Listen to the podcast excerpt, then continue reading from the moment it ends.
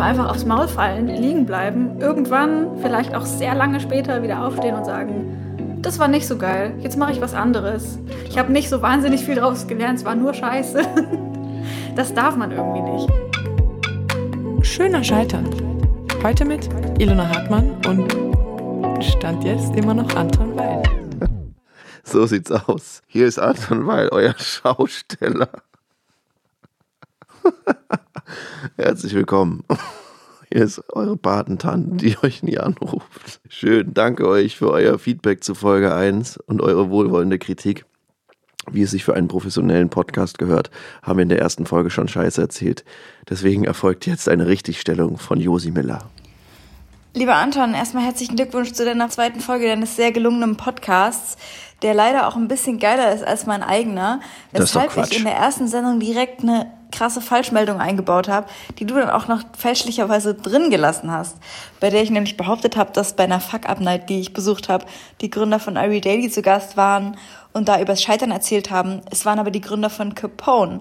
Also Ari Daily geht's gut, Capone ist im Arsch. Was macht eigentlich Babyfat? Ich habe keine Ahnung. Egal. Kennt ihr das, wenn man Sachen sagt und man weiß in dem Moment schon nicht, ob sie richtig oder falsch sind und belässt es dann aber einfach so? Äh, dieser Fehler ist mir unterlaufen. Ich hoffe, ich habe damit niemanden ans Bein gepisst und wünsche dir noch eine ganz erfolgreiche weitere Folge. Danke dir, Josi. Ja, dann machen wir jetzt weiter mit dem Gast von Folge 2, auf das wir dann in Folge 3 wieder richtigstellen, was wir alles Falsches geredet haben. Jetzt geht's schnurstracks zu Ilona Hartmann. Schnurstracks. Mama, bitte mach mir eine Schleife. Diese Schuhe haben keine Schleife. Schnurstracks. Der neue Schuh, der bläht. Ich kann dich hören. Ich weiß nicht, ob du mich auch hören kannst, aber ich höre, dass da was passiert. Hallo, ich höre dich. Ja. Aber ich wollte noch das Ding festkleben. Ah, sehr gut.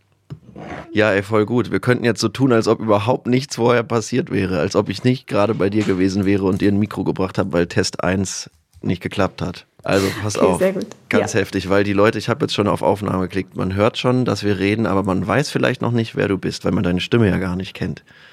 Das stimmt. Ja, ich rede mit der wunderbaren Ilona Hartmann. Oder soll man Ilona sagen? Ähm, witzigerweise sagen Musiklehrer und Franken und auch Österreicher oft Ilona und der Rest Deutschlands sagt Ilona. Ilona. Und was sagst Also, Ich habe eine Zeit lang sehr stark Ilona promoted, ähm, bin dann eben gescheitert und mittlerweile höre ich auf Ilona Okay. und sage das auch selber. Ähm, Im Zweifelsfall auch auf Ramona oder Fiona oder Viola. Also man, mit dem, wenn man den Namen trägt, wird man irgendwann sehr demütig. du? Ich habe ja drei Vornamen. Welche? Anton Lino Kautemok Weil. Und ich habe, äh, Kautemok ist mexikanisch. Und ich habe mal festgestellt, ich habe mit einem Mexikaner gequatscht und der war dann so, du hast, heißt Kautemok. Warum sagst du nicht Kautemok? Weil ich habe so Cuauhtémoc gesagt.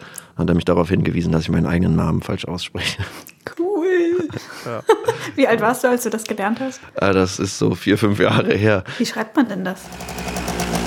Was für ein wunderschöner norddeutscher Name. C-A-H-T-E Accent aigu M-O-C. Quatemoch. Guacamole. Qu- Quanto se. Quando se marare olore. Quanto mocca la torore. Das ist wirklich heftig. Ich bin, glaube ich, bei CU ausgestiegen schon Ja. im Kopf. Ey, ich habe was Heftiges vorbereitet. Ich habe es dir ja gestern, nee, vorhin schon gesagt, dass ich eine kleine Überraschung habe. Und du hast eine Überraschung. Ich habe vorhin schon gesagt, dass ich Überraschungen hasse, also hit me. Okay, pass auf.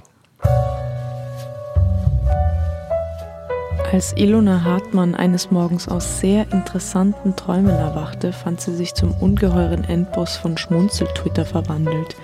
Sie ist halb Mensch, halb Grauburgunder. Im Juni wird ihr erster Roman erscheinen. Darin geht es um eine junge Frau, die ihren Vater auf einer Kreuzfahrt kennenlernt. Die Geschichte ist wahr. Das Buch wird Kreuzvater heißen. Das ist nicht wahr. Ilona war früher in der Werbung, aber darüber sprechen wir nicht. Ilona Hammam ist die fleischgewordene Entspannung. Wenn ihr ein Eiswürfel aus dem Gefrierfach fällt, hebt sie ihn auf und kickt ihn nicht hinter die Leiste.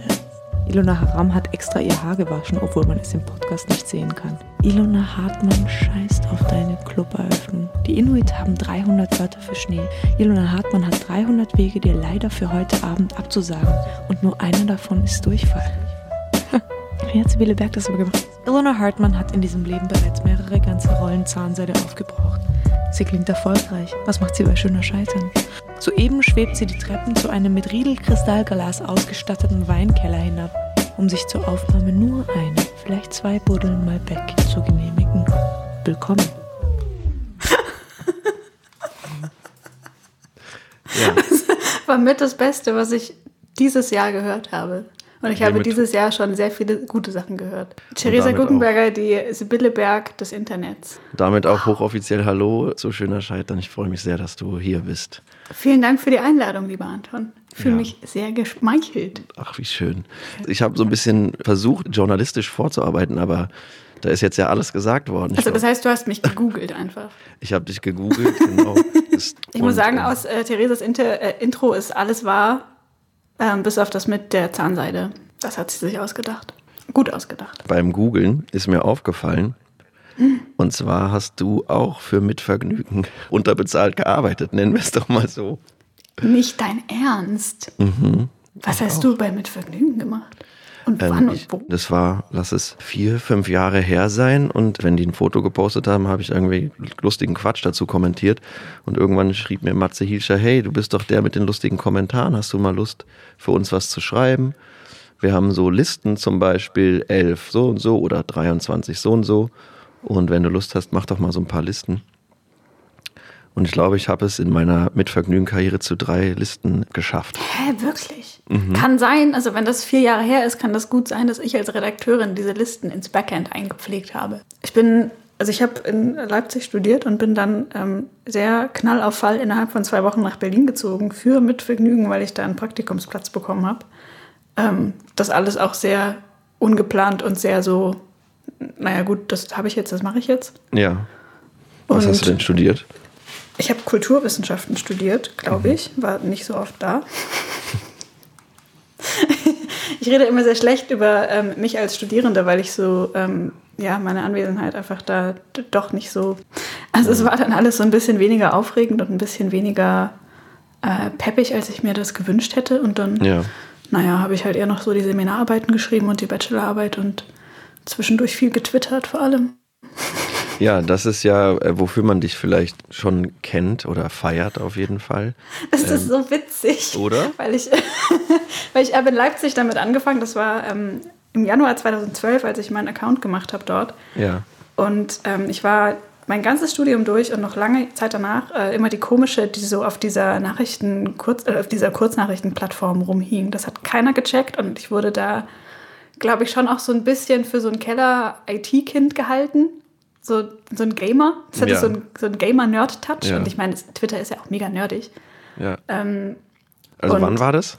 Das war so 2012, als es anfing. Und da gab es halt in Deutschland so eine kleine, erlauchte Twitter-Bubble. Da warst du der Hero, wenn du 1000 Follower hattest. Das war okay. schon richtig, richtig viel. Ja. Und man muss sich auch mal vorstellen, dass Twitter heutzutage ungefähr so viele Leute nutzen wie Xing. Also es ist immer noch kein so Massenphänomen eigentlich. Ja. Aber mittlerweile ist halt so, ähm, und das war, glaube ich, auch so mein Glück, dass Reichweite irgendwann oder der, die Fähigkeit, Reichweite zu generieren, ähm, so interessant wurde. Ja. Und dann war es auf einmal doch spannend, dass ich auf Twitter war und dass ich da Follower hatte. Und das hat aber bestimmt fünf, sechs Jahre gedauert. Und ich erinnere mich noch, dass ich bei meiner Bewerbung für Mit Vergnügen zum Beispiel auch meinen Twitter-Account angegeben habe. Zwar mit sehr vielen Bauchschmerzen, ja. ähm, damals auch noch ungeleakt unter ähm, irgendeinem seltsamen Pseudonym. Ich habe so 5000 verschiedene Usernamen schon gehabt. Okay. Ähm, aber ich glaube, dass das am Ende wahrscheinlich bei allen meinen Jobs ausschlaggebend war, dass man gesehen hat, ah, die kann kurz und die kann lustig und ähm, das mehr muss man ja auch nicht unbedingt können auf Twitter. Ich bin so ein richtiger, bei Twitter merke ich, bin so richtig so, richtig so ein Opa. Ich check's nicht. Aber also ich check's schon, warum es lustig ist, aber ich komme so selber nicht rein und produziere sehr wirre Tweets und die verenden dann so unter meinen 29 Followern. Und das geht aber total vielen so. Also mit allen, ja. äh, mit denen ich rede über diese Plattform, sagst du halt, die sagen halt entweder, und das sind die allermeisten, ich komme nicht rein, ich check's irgendwie nicht, ich weiß nicht, wem ich folgen soll, ich ja. verstehe den Humor nicht und das geht ja auch alles oft wahnsinnig schnell und ähm, sind einfach, das ist eigentlich eine komplette Insider-Plattform mittlerweile. Aber das finde ich das Tolle. Also so zum, also ich liebe das dazu zu schauen. Das war krass erleichternd, weil Instagram war so komplett überfordernd, weil mhm. so nie Ende und viel zu viel und mhm. auch so wirklich sehr unbefriedigendes Zappen. Einfach so viel Werbung, viel haltungsloser Mist. Mhm. Und auf einmal hatte ich dann Twitter und war so, ach wie cool, ey richtig lustig. Da sind die Inhalte. Ja, ja und halt krass lustig. Also das ist halt ja. irgendwie cool und auch so schnell wie so Humor entsteht und dass so jede Line wie so eine Punchline ist. Mega. Und ich finde auch das an Twitter total spannend. Also zum einen, dass es so Sprache fast schon mitprägt oder zumindest Internetsprache mitprägt. Also zum Beispiel dieser ganze Moneyboy-Slang, der hat ja auch früher viel getwittert noch. Ja, stimmt. Das hat und dass man so die, dass, das so, ja. dass man so eins als die Zahl eins geschrieben hat und dieser ganze ähm, Schwurbel, das war, wann war das? Das 2016, 2017, vielleicht sogar früher. Ja. Ähm, das habe ich da total aufgegriffen und mittlerweile, ich erinnere mich noch sehr bewusst an den Turn von wir lassen jetzt Satzzeichen weg und schreiben alles klein. Und wie, wie, würdest du, also wie entsteht sowas? Das ist dann sozusagen einer mit Reichweite, der das macht oder kann das so? Irgendeiner fängt an. Es muss, glaube ich, noch nicht mal jemand mit Reichweite sein, sondern ja. vor allem jemand mit einem guten Grind, der halt ähm, cool ist. Ja.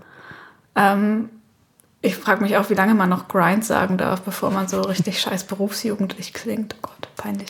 Nee, genau, aber irgendwer fängt halt an und das transportiert sich dann, glaube ich, erstmal so in einem relativ kleinen Kreis weiter. Und am ja. Ende sind es halt auch gar nicht so viele Leute, die ähm, da aktiv mitgestalten. Also ich, ich glaube, der meiste, der größte Teil von, von Twitter ist eher so passive Follower, so Eier-Accounts, die halt nur zum Liken und Glotzen da sind.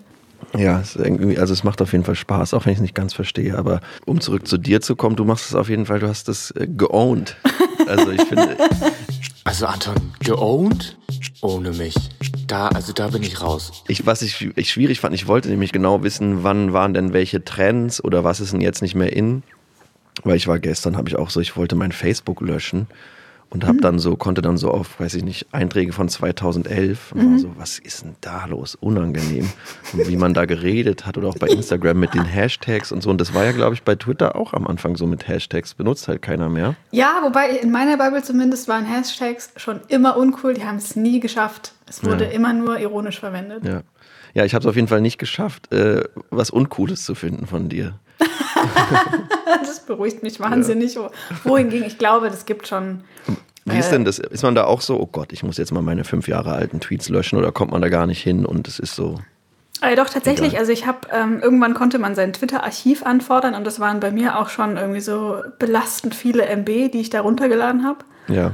Und dann habe ich da mal durchgeguckt und das ist ja dann quasi nur die Textdatei, wo du siehst, das habe ich an dem Tag geschrieben. Mhm. Und ich habe tatsächlich einfach nochmal so ein paar Sachen gelöscht, wo ich mir gedacht habe, Nee, das, also da habe ich einfach dazugelernt. Das sage ich heute nicht mehr. Das lösche ich jetzt. Ja. Einfach nur aus so einem Gefühl heraus von, selbst wenn es nie irgendwer sieht, ich will nicht, dass das unter meinem Namen im Internet steht. Einfach weil ich es nicht mehr fühle oder es nicht mehr wahr ist oder Verstehe sich die Zeiten geändert haben. Das ist ein guter Reality-Check, zumindest bei mir, dass ich so merke, oh Mann, ey, ich war, also ich war schon einfach auch ein krasser Trottel. Idiot man war. Unreflektiert, krasser Trottel. Ich bin ja. letztens mein Instagram durchgegangen nach ganz unten. Es gibt so, öfter sagen mal so Freunde oder Freundinnen so, ja, also bevor ich dich kennengelernt habe, dachte ich halt, du bist so nett und lustig, das habe ich schon gecheckt, aber halt auch, du bist so ein Proll. Und ich so, okay, was, äh, wieso? Und jetzt gucke ich mir so mein Instagram an und ich bin halt so der Classic Boy, der so seine Katze postet und irgendwelche komischen Hashtags und irgendwie Feierfotos und Essensfotos und so richtig, also ich darf gar nichts sagen. sondern still im Leisen einfach löschen, schnell löschen und dann behaupten. Bevor es jemand sieht. Ja, wobei, also ich bin auch immer hin und her gerissen zwischen so einem. Oh, Entschuldigung. Das gehört, das ist ja das Gute bei diesem Konzept. Das kann, kann alles schief gehen. Ich speichere auch schon immer so zwischen Technik. übrigens, dass wir, dass, weil ich habe Angst, dass mein Internet gleich abkackt. Hast du so ein labiles Internet? Ja, mein Internet ist so labil wie ich. Oh, das wäre ein Tweet. Doch, wäre auf jeden Fall ein stabiler Power-Tweet. Kommt ich auf den Account. Es kommt auch immer ein bisschen drauf an, von wem es kommt. Ne? Ja, ich wollte noch sagen, ich bin auch immer total hin und her gerissen zwischen, zwischen so einer ähm, sehr übertriebenen Peinlichkeitspolicy, dass ich 400 Mal überlege, kann ich das, kann ich das so sagen? Und zwischen so einer kompletten Wurstigkeit von, ja, ey, egal, ich poste ja. das jetzt, es ist nur Internet. Und das es hat mich maximal, hat mich maximal beruhigt, dass du gesagt hast, du hast nichts Peinliches oder Unangenehmes von mir gefunden, weil das bedeutet, im Schnitt liege ich jetzt nicht so verkehrt. Nein, ich, also wirklich, ich muss, also ich finde, du machst es absolut großartig. Ich finde das vielen total, Dank. Vielen total Dank. krass, was Einfach nur um gelobt zu werden, bin ich schon, hat sich alles schon gelohnt für mich bis hierher. Weil das finde ich eigentlich voll spannend bei Twitter, dass es auch so voll viele Leute gibt, die, glaube ich, jetzt nicht sich selbst extrovertiert zuschreiben würden oder so. Aber also dadurch, dass man eben nicht zeigen muss, wer man ist und nur über, über einen Text oder über, man kann sich selber die Zeit nehmen, darüber nachzudenken und dann haut man halt so eine Punchline raus. Und da frage ich mich so ein bisschen, hast du da auch Überwindung gebraucht oder war das für dich so, oh, wie cool, da ist was, wo ich nicht all in gehen muss und gerade deswegen fällt es mir vielleicht leichter oder ich komme dann in so einen Groove von, ich bewerte mich nicht zu sehr selber, ich hau einfach mal raus und guck, wie es ankommt. Groovy, funky. Ich gehe all in mit allen beschissenen Wörtern, die man nicht sagen soll. Super cool, Anton. Was mich gereizt hat daran, war die Möglichkeit, dass ich relativ unzensiert ähm, Sachen äußern konnte, die ich jetzt als Privatperson oder im, im persönlichen Umfeld nicht hätte sagen können, die mir einfach zu spitz waren oder zu scharf oder zu gemein oder zu. Ja, ich weiß nicht, ich bin, wenn man mich so kennt, ich bin jetzt nicht der klassische hm, ich bin kein Klassenclown und ich mache auch nicht ständig einen Witz. Ja. Und das muss aber irgendwo hin, weil das ständig in meinem Kopf ist. Und ich glaube, deswegen musste ich halt so 14.000 lustige Tweets schreiben, weil ich eben nicht in meinem Privatleben 14.000 lustige Sachen gesagt habe. Das heißt, du hast dann irgendwann angefangen, so lustige Sachen, die dir sozusagen in dem Moment aufgefallen sind, dann aufzuschreiben oder? Wie? Genau, also ich glaube, das war so das Outlet für meine sowieso schon vorhandene ähm, Beobachtungsgabe, die ich mir jetzt einfach mal attestiere. Also ich glaube, ja. ich, sehe, ich sehe viel und ich sehe auch viele Details, über die andere so drüber wegleben oder wegschauen oder nicht bemerken, wie auch immer. Und das sammelt sich irgendwie. Das hat sich bei mir immer schon gesammelt und ich mhm. habe immer schon das Schreiben genutzt, um das loszuwerden, weil es halt sonst wirklich die ganze Zeit mein Hirn verstopft. Ja. Und Twitter war halt so praktisch, weil es so schnell ging. Also ich hatte dann irgendwann halt ein Smartphone und konnte innerhalb von Sekunden was aufschreiben, es rausschicken und dann was weg. Und dann kommt natürlich aber noch der Faktor dazu, dass man im Idealfall dafür 5000 Likes bekommt und das Hirn total durchdreht, weil man dann so Hormone ausschüttet. Ja. Also es ist bestimmt auch irgendwie auf einem Level eine toxische Beziehung, die ich habe zu dieser, zu dieser App. Hast du das Gefühl unterbewusst so, dass man dann in die Richtung geht, wo man merkt, ah, guck mal, das war jetzt gerade ein Power-Tweet, dann gehe ich mehr in die Richtung? Oder ist man eh so, ich hau eh sechs Sachen raus und weil das gerade Trend ist, funktioniert der, danach aber der. Ja, es ist bei mir eher das. Also ich bin überhaupt nicht so versessen auf einen Power-Tweet nach dem nächsten. Ich habe mir da, glaube ich, von Anfang an eine relativ gesunde Wurstigkeit beibehalten, dass ich mir so dachte, ich poste, was ich posten will, ob der ein Like bekommt oder tausend, ist erstmal nicht relevant. Wenn ich die Line gut finde, dann muss die halt geschrieben werden. Ja. Ähm, und dass, dass das jetzt irgendwie dann mehr Reichweite über die Jahre bekommen hat oder mehr Leute interessiert, kann ich dir nicht genau sagen, woran es lag. Also hat ja, ich habe das auch, hab das auch gestern gesehen, dass so die Sachen, die ich lustig fand zum Beispiel, waren gar nicht so die erfolgreichsten Dinge. Ja, ja, geht mir auch so. Also ich meine, ich habe lange als Redakteurin gearbeitet. Ich habe viel so ähm, auch so Re Reportings gesehen von wie Artikel oder Posts performt haben. Und mhm. da ist nicht immer das gewitzteste, am besten formulierte das, was die meiste, den meisten Applaus bekommt, sondern irgendwie so was Einfaches oder vielleicht manchmal auch was Unerwartetes oder was weder, weder Lustiges noch erwart äh, Unerwartetes, sondern einfach nur was sehr treffend Formuliertes oder so. Ja.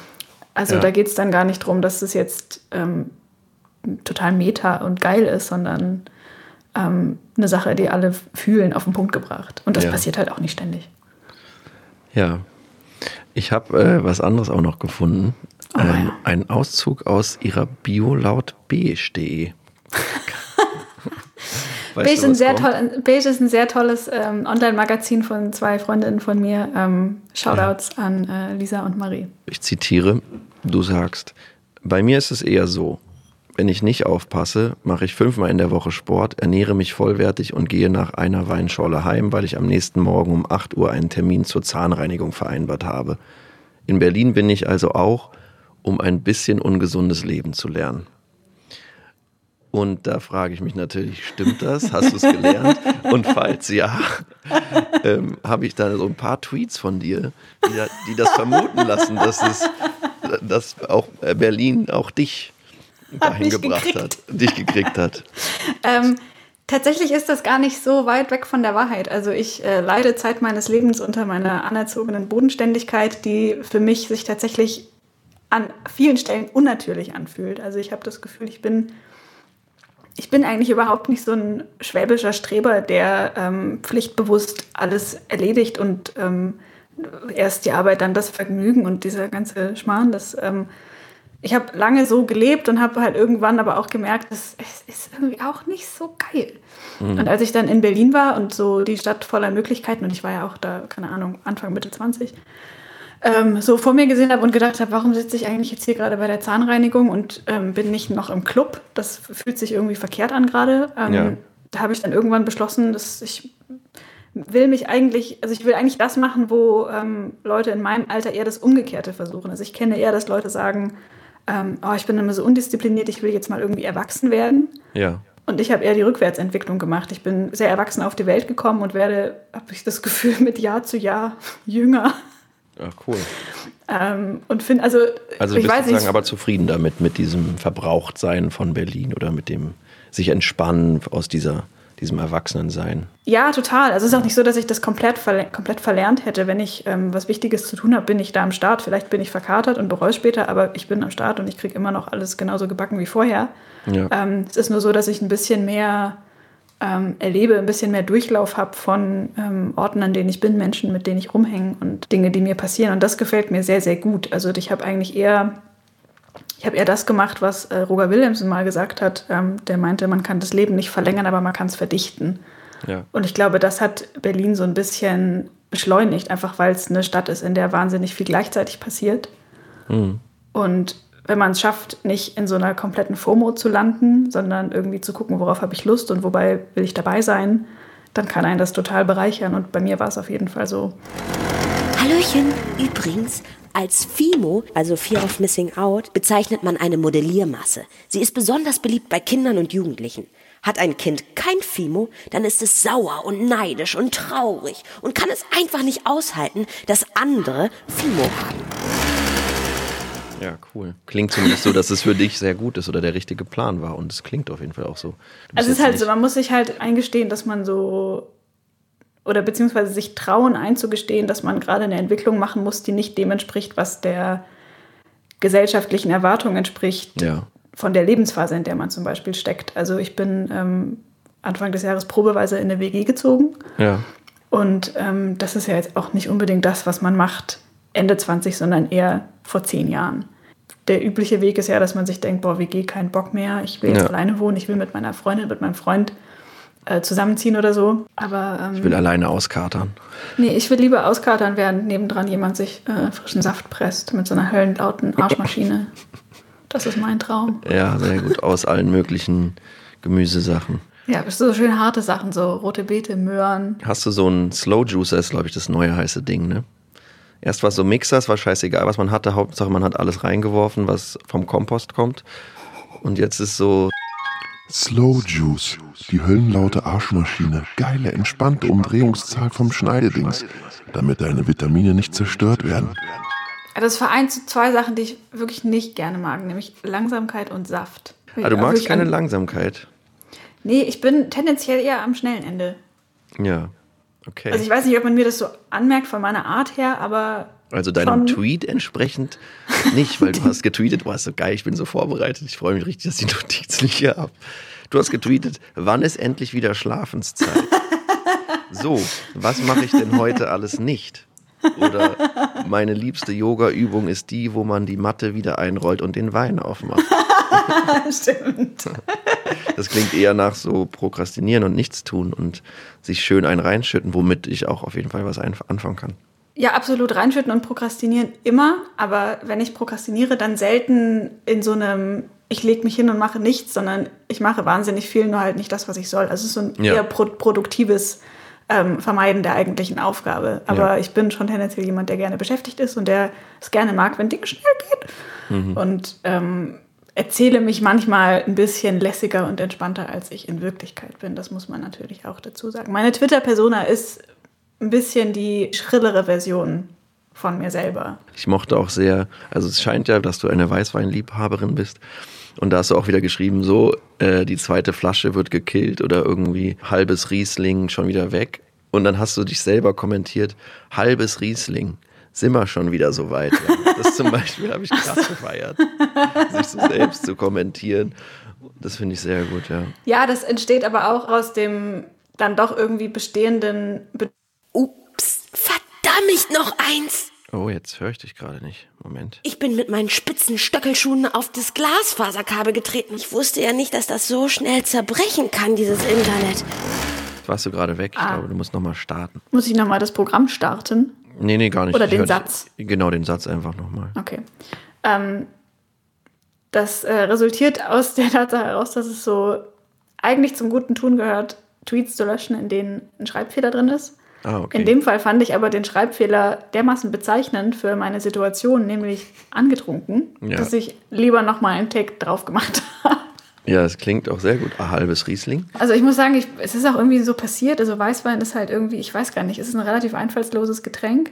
Aber geht Wir immer. Haben, geht immer, schmeckt nach nicht viel, verlässlich Sodbrennen danach, cool. Da weiß ich, was ich habe. Apropos, auch da habe ich einen tollen Tweet von Ilona Hartmann, der Power-Tweeterin. Und zwar, es gibt über 7000 Sprachen auf der Welt. Warum kommuniziert mein Körper ausschließlich durch Sodbrennen mit mir? Ernsthafte Frage tatsächlich. Ja, was Und ich erinnere mich noch. Sodbrennen? Ah, das gute Bullrichs Magensalz. Ja, ich auch. Team, Wobei, Team, also Team ich habe es ja, auf jeden Fall Team Bully. Ich hätte auch gerne irgendwie so ein T-Shirt von denen. Ich würde gerne Merch oder ey, schickt mir so euer Produkt. Das wäre geil. Ja, oh, ich wäre so am Start. Das ist diese kleine Box, ne? Und die gibt es ja auch, also ich hatte oh, so die diese kleine Box. Box, ja, ja. Und das sieht schon so nice aus. Und dann gibt es aber, habe ich so gesehen, eine Box mit so, weiß nicht, das sind dann vielleicht so 200. Und es sieht aber halt so, so der umgekehrte Effekt von Miniaturwelt. Auf einmal ist man so, oh, das gibt's auch in groß. Wie geil. Wie geil ist das? Also ich finde Bullrichs und Elotrans wenn die mir eine Markenkooperation anbieten Ey. würden, ich wäre sofort am Start. Elotrans saved my life. Ist wirklich? es wirklich so? Many times. Beste. Auch irgendwie, ich weiß, ich, ich habe ein bisschen Sorge, dass der Körper irgendwann so, so, sich so immun dagegen ist, aber irgendwie ist das auch immer ein Kick. Bei so Magen-Darm-Geschichten, da wärst du ja einfach komplett direkt tot, wenn es nicht sowas wie Elotrans gäbe und dann irgendwelche Pillen, die sorgen, dass alles drin bleibt. Aber das ist echt krass. Ja, das stimmt. Also ich merke auch, dass ich so phasenweise mal mehr, mal weniger davon brauche. Also mhm. ich glaube, dass äh, zumindest die Geschichte mit dem Sodbrennen auch stressbedingt sein durfte. Zumindest mhm. gerade habe ich gar keins. Schon lange kein Bulris mehr gebraucht. Ah, stimmt nicht. Gestern. Schon gestern. lange kein. Schon gestern. Aber das war auch mehr so prophylaktisch, wo ich mir so dachte, oh ey, kein Bock morgen früh einfach aufzuwachen und zu denken. Ja, weißt du, einfach mal fürs Geschmäckle zwischendurch. Voll, auch, auch einfach. Ja, einfach seiner Speiseröhre immer was Gutes tun. Nur weil es bei dir nicht brennt, heißt ja nicht, dass es brennt. Einfach mal reinfeuern. Zwei, drei Dinger. Das ist meine Art von Slow Juice. Ey, wenn, sich, wenn sich die Tablette schon so im Mund auflöst und es wird schon so gleichzeitig mm, laugig und angenehm. salzig. Team Bullrich, laugig, salzig, angenehm. Ahnst du Dings äh, Heilerde? Ähm, Habe ich länger geahnt. Äh, hm. Mittlerweile mh, mm, wüsste ich nicht mehr genau, wofür das mir äh, an welcher Stelle gut täte. Ist es ein Ding? Habe ich was verpasst? Ich, war, ich hatte das mal, äh, so phasenweise wurde mir das empfohlen und da war dann halt das so die, die natürliche Variante und dass man das auch mal so einfach zwischendurch und es war so ein bisschen wie, als ob man Sand trinken würde, aber soll mega gesund sein. Ähm, hat sich nicht durchgesetzt, der Trend, aber wäre auch ein T-Shirt würdig. So gelb, gelbes, gelber gelber Pappbeutel mit so brauner Schrift. So ein bisschen ja, ich weiß, wie die, ich weiß, wie die Packung aussieht. Tatsächlich, das ist äh, relativ stylisch. Also ich finde, viele Gesundheitsprodukte haben eigentlich eine relativ stylische Verpackung, weil die sich einfach seit 20 oder 30 Jahren äh, keine Mühe mehr gegeben haben, das irgendwie abzudaten. So unsere Designgewohnheiten.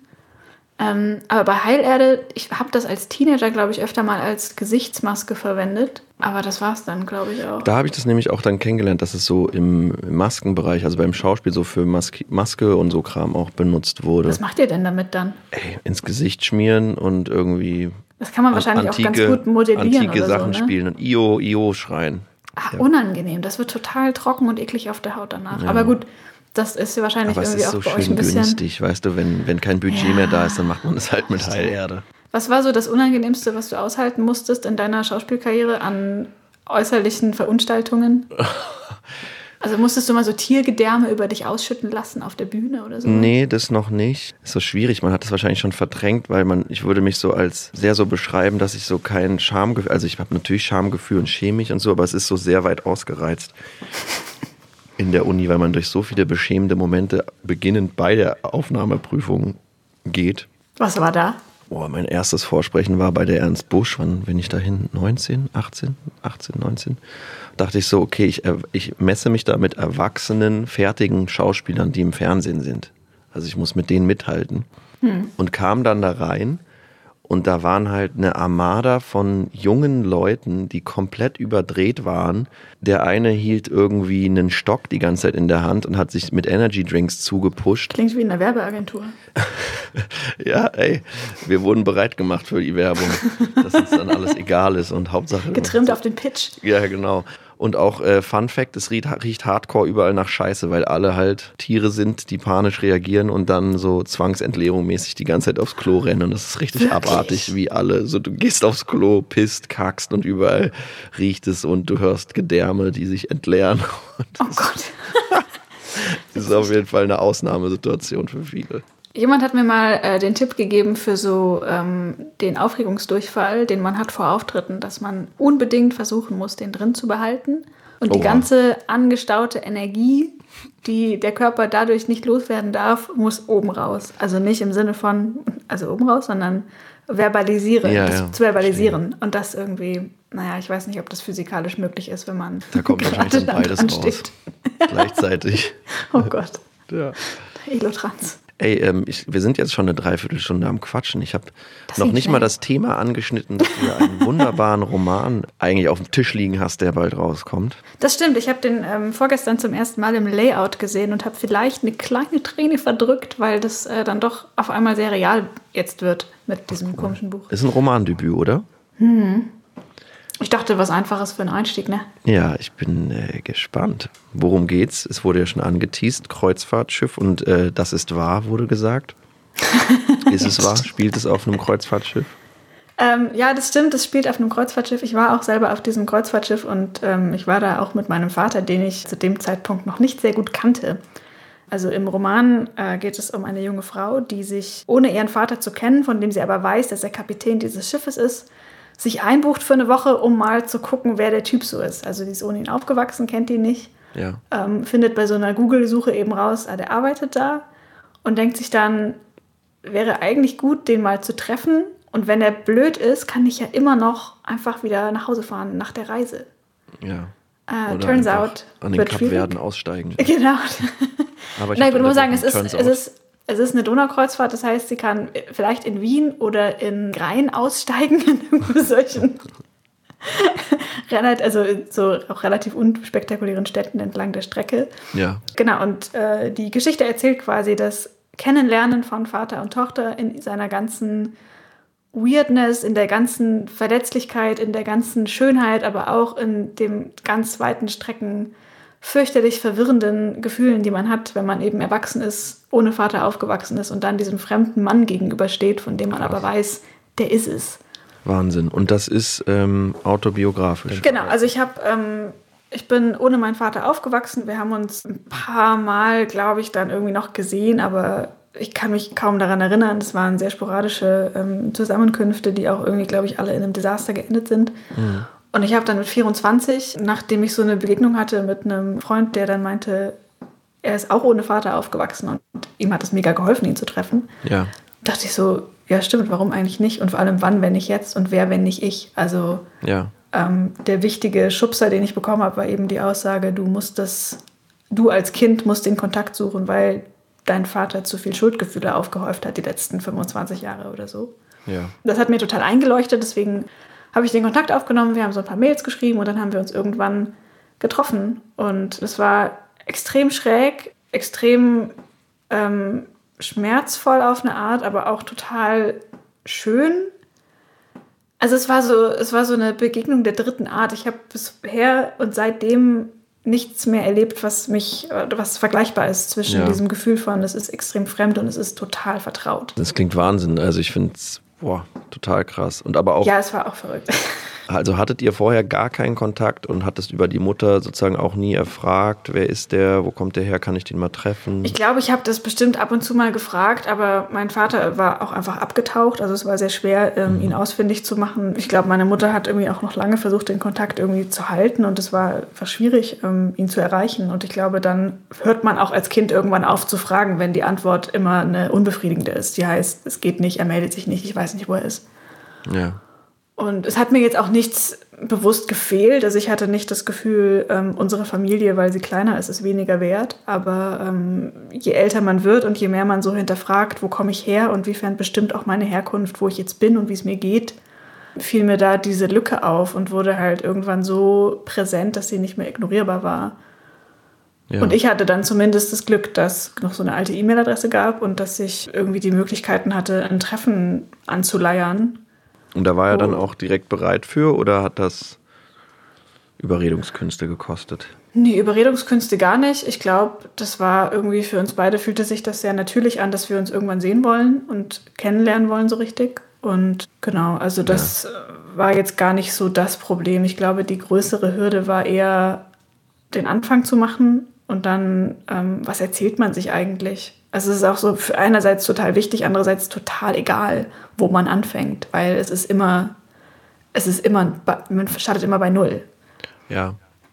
Ich habe einen Roman gelesen von Madame Nielsen, Der endlose Sommer. Und da gibt es eine Stelle, wo die Tochter dann den richtigen Vater kennenlernen will.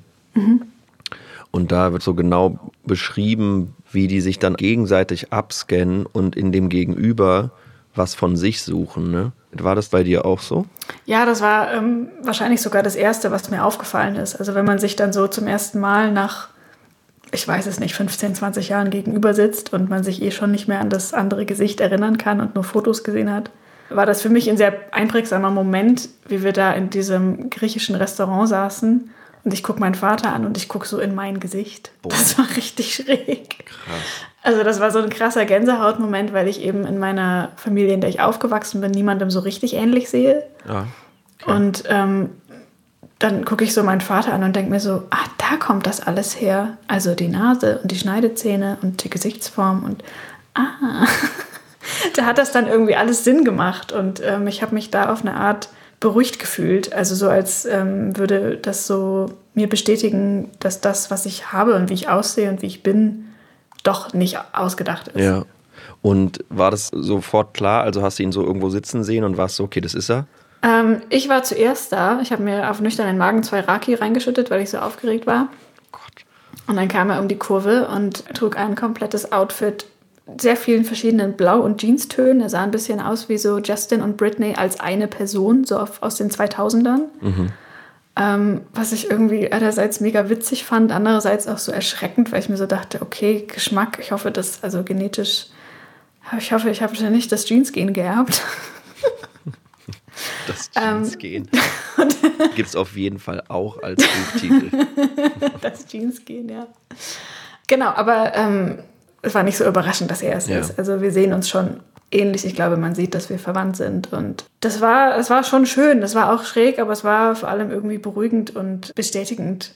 Ja. Also ich will mich überhaupt nicht und auf gar keinen Fall zu keinem Zeitpunkt aufschwingen und sagen, lernt eure Väter kennen, wenn ihr sie nicht kennt. Es gibt ganz viele Gründe, warum zu Recht da kein Kontakt besteht oder bestehen soll.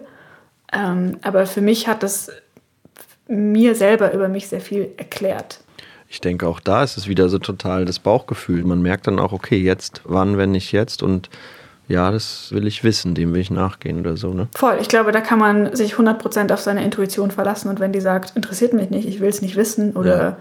der Zeitpunkt ist vorbei oder noch nicht da, dann ist das die Wahrheit und bei mir war die Wahrheit, es interessiert mich jetzt. Ja. Ich denke die ganze Zeit daran, ich muss das jetzt machen. Ey, was für eine spannende Geschichte. Hast du sofort gewusst, oh, das werde ich irgendwie künstlerisch auch noch umsetzen. Das ist was, das muss raus und meine Art ist nun mal schreiben, da wird was mit passieren. Nee, gar nicht. Das war ähm, eher so zufällig. Also ich fand erstmal dieses ganze Ding, dass er auf so einem Kreuzfahrtschiff arbeitet und so, fand ich erstmal, ja, okay, ganz interessant. Also das ist natürlich jetzt ein spannenderer Beruf, als wenn er gesagt hätte, er arbeitet im Büro. Da wäre ich mhm. auch nicht, da wäre ich auch nicht auf die Idee gekommen zu sagen, ich besuche dich auf dem Schiff oder zeig mir doch mal, wie das da so ist. Das ist natürlich ein interessantes Setting erstmal. Voll. Ähm, aber erst, als wir uns dann so eine Weile kannten und ich so dieses Schiff gesehen hatte und die Gäste und die Crew und dann auch irgendwie öfter mir mal darüber Scherze gemacht haben, dass ich mal eine Woche mitfahre, dachte ich so, stimmt, ich könnte eigentlich wirklich mal eine Woche mitfahren. Also da kannten wir uns aber dann auch schon eine Weile. Und äh, dann habe ich so die Reise mit ihm gemacht und das waren acht Tage oder so. Und ich habe das relativ minutiös dokumentiert, weil ich so ein Bauchgefühl hatte, das könnte was sein. Ich wusste es aber noch nicht sicher. Also das war jetzt nicht so, ich mache die Reise, weil ich ein Buch schreiben will, sondern ich mache die Reise, weil ich die machen will. Und wenn daraus eine Geschichte wird, die vielleicht irgendwie noch nicht hundertmal erzählt würde, dann schreibe ich die auf. Und weil mir dann aufgefallen ist, wie wenig Bücher es eigentlich gibt von Frauen ohne Väter. Also es gibt, also ich erinnere mich öfter an Bücher, die ich gelesen habe oder Filme, wo der Sohn ohne Vater aufwächst und dann wird seine Geschichte erzählt, aber die weibliche Perspektive war mir so ein bisschen unterrepräsentiert. Ja, voll. Mir fällt jetzt auch spontan nichts ein, wo ich sagen würde, ah doch, ja. kenne ich. Und dann habe ich halt irgendwie gedacht, naja, das ist doch eigentlich ein interessantes Setting. Es ist ein relativ überschaubarer Rahmen, den ich mir zutraue zu erzählen. Also ich bin ja total gebrieft drauf, alles in 140 Zeichen zu packen. Mhm. Jetzt habe ich so acht Tage, die ich nacherzählen muss. Das schaffe ich vielleicht auch noch. Und dann hatte ich eben so die autobiografische Geschichte, die ich ganz interessant und auch noch nicht so oft erzählt fand. Und ja. das war dann so insgesamt der ähm, Anlass zu sagen, ja, ich glaube, das wird was. Mega spannend. Ey, was für eine gute Werbung für den Roman. Ich bin extrem gespannt. Ja, vielen Dank für die Plattform dafür. Ja, ich, weiß, ich weiß nicht, ob es eine Plattform ist. Bisher höre nur ich dir zu. Ich hoffe, dass die Leute kommen und dir zuhören und das Buch wegkaufen. Ich bin sehr gespannt. Es gibt auch äh, natürlich eine riesige angelegte Werbekampagne aus meiner Vergangenheit als Werberin, über die wir nicht sprechen möchten. Yes. Und ähm, der Slogan heißt: Kauft mein Buch. Sehr gut. Ich glaube, das funktioniert. Richtig, richtig. Einfach einfache Botschaften. Ja. Es ist aber auch für mich ganz spannend, weil ich noch gar nicht so oft äh, zumindest gesprochen über das Buch geredet habe. Also ja. ähm, öfter schon so schriftlich zusammengefasst, worum es geht und was das alles soll, aber im Sprechen fällt einem dann irgendwie auch nochmal auf, was erzähle ich eigentlich öfter, was sind mir wichtige Punkte.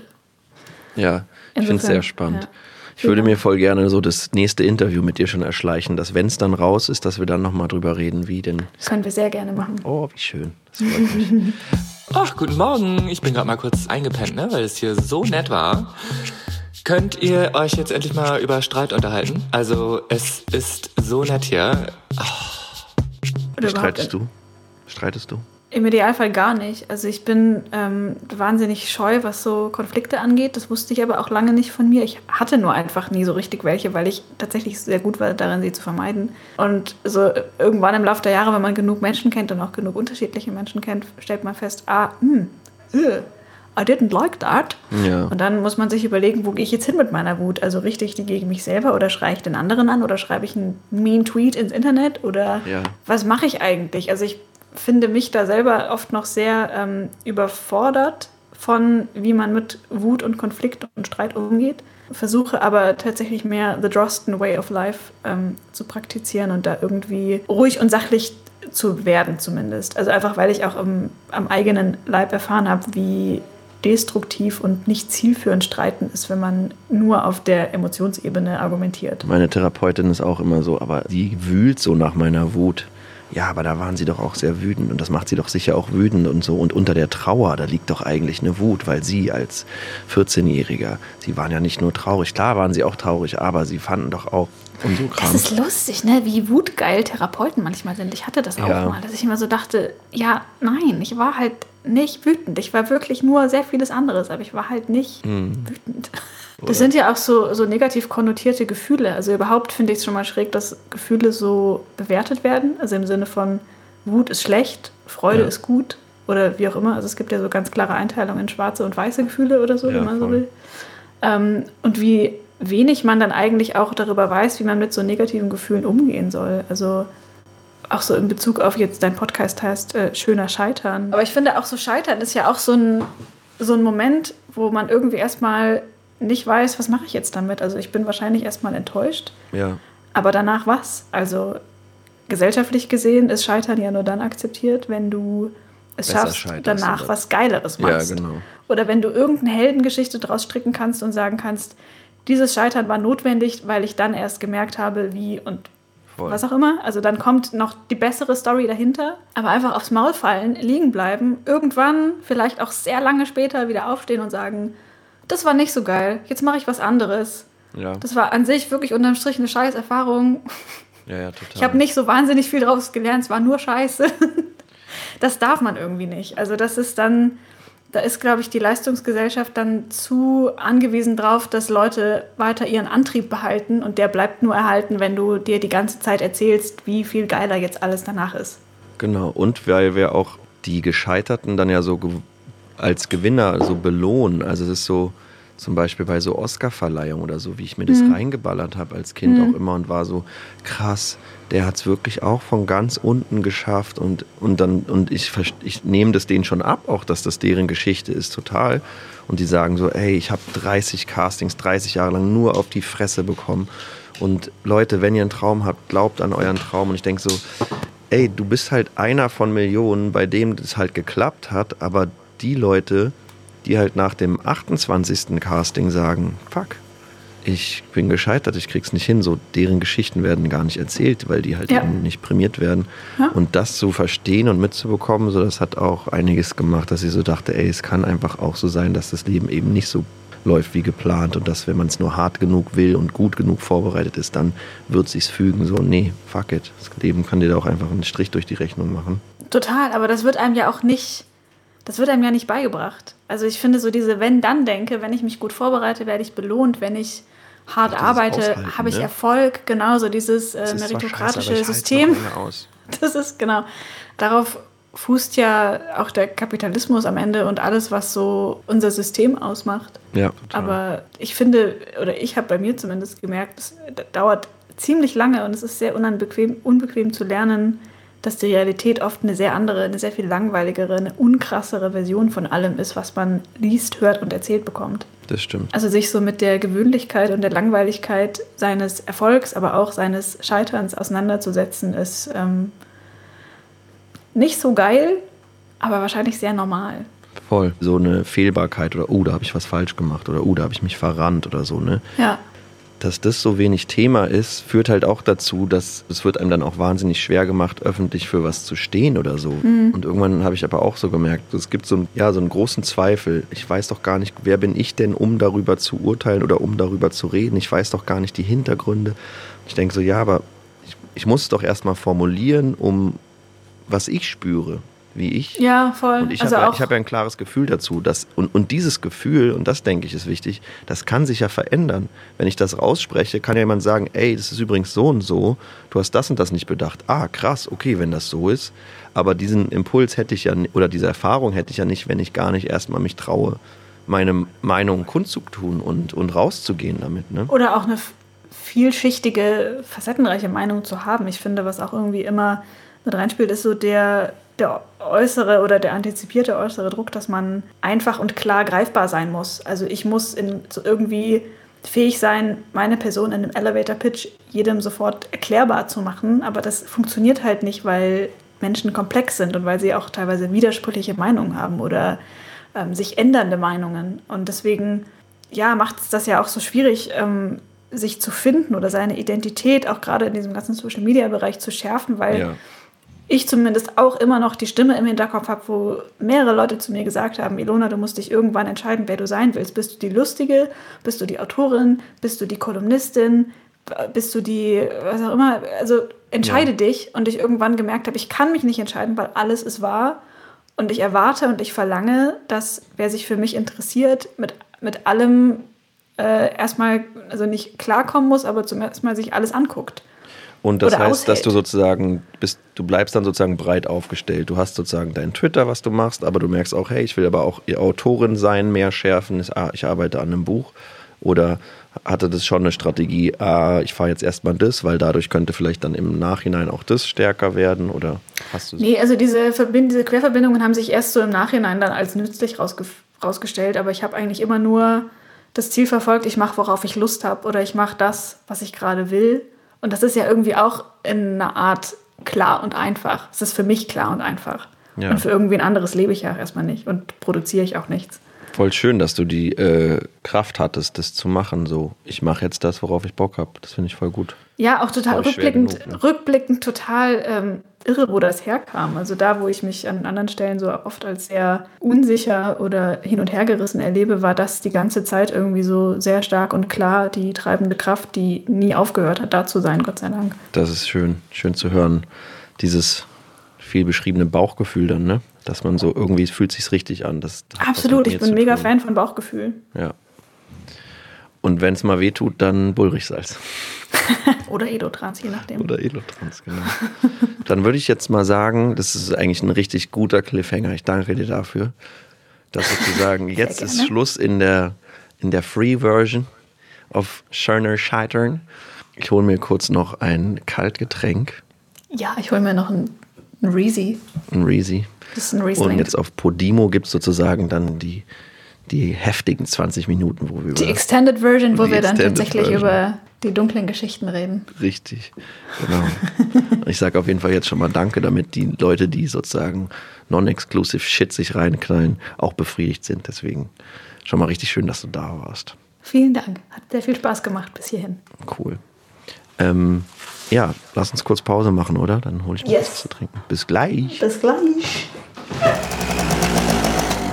In Hamburg sagte man Tschüss. Das heißt auch wieder.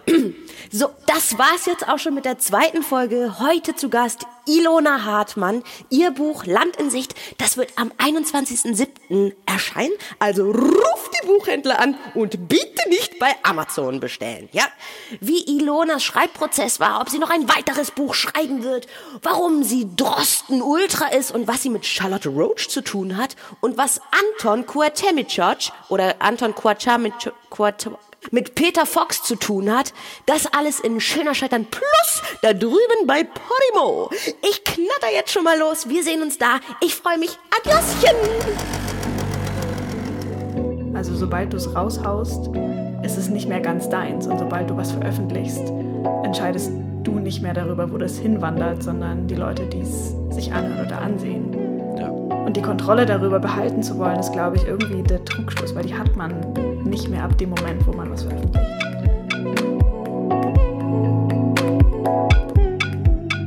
Das war Schöner Scheitern mit Ilona Hartmann und Anton Weil. Schöner Scheitern wurde produziert von Studio Naschi unter Mitwirkung von Anton Weil, Hanna Müller, Sita Messer, Therese Guggenberger und Fabian Rabe.